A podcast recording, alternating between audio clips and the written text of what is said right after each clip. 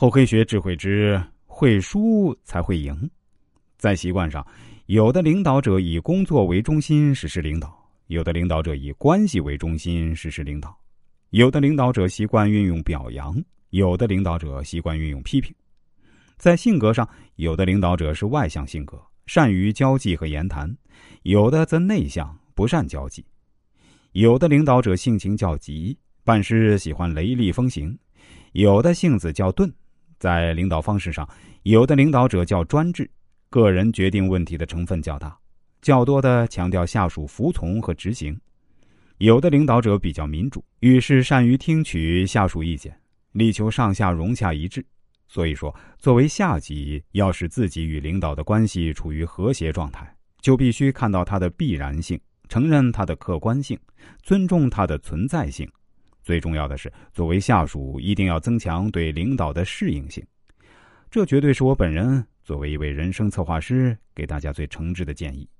一般来说，上司在德才学识等方面要比下属高一筹，具有一定的领导水平，如工作经验丰富，有较强的组织管理能力，政策性、原则性强，看问题有全局观念等。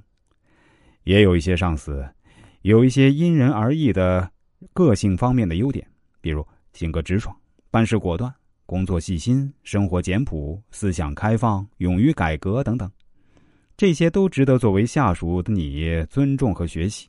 当然，也有人可能这么讲：我们的上司水平太低，令人无法尊重。如果这样想，实际上就不容易尊重上司，表面服从，心里不服，甚至经常顶撞上司。上司分配给你的工作也不愿意接受，搞得关系紧张。当然，我们也承认，不是每位领导都具备高水平的能力，每一方面都超越下级。作为“金无足赤，人无完人”，不要认为只有完人才值得尊重。刚踏上工作岗位的朋友，都希望自己能遇到一位很有水平的上司，能作为自己行动的楷模。如果把上司过于理想化，未免脱离实际。一个善于学习的下属，必须本着谦虚学习、提高自己的态度，尊重上司，并注意学习和吸收上司的长处，建立乐于服从的观念。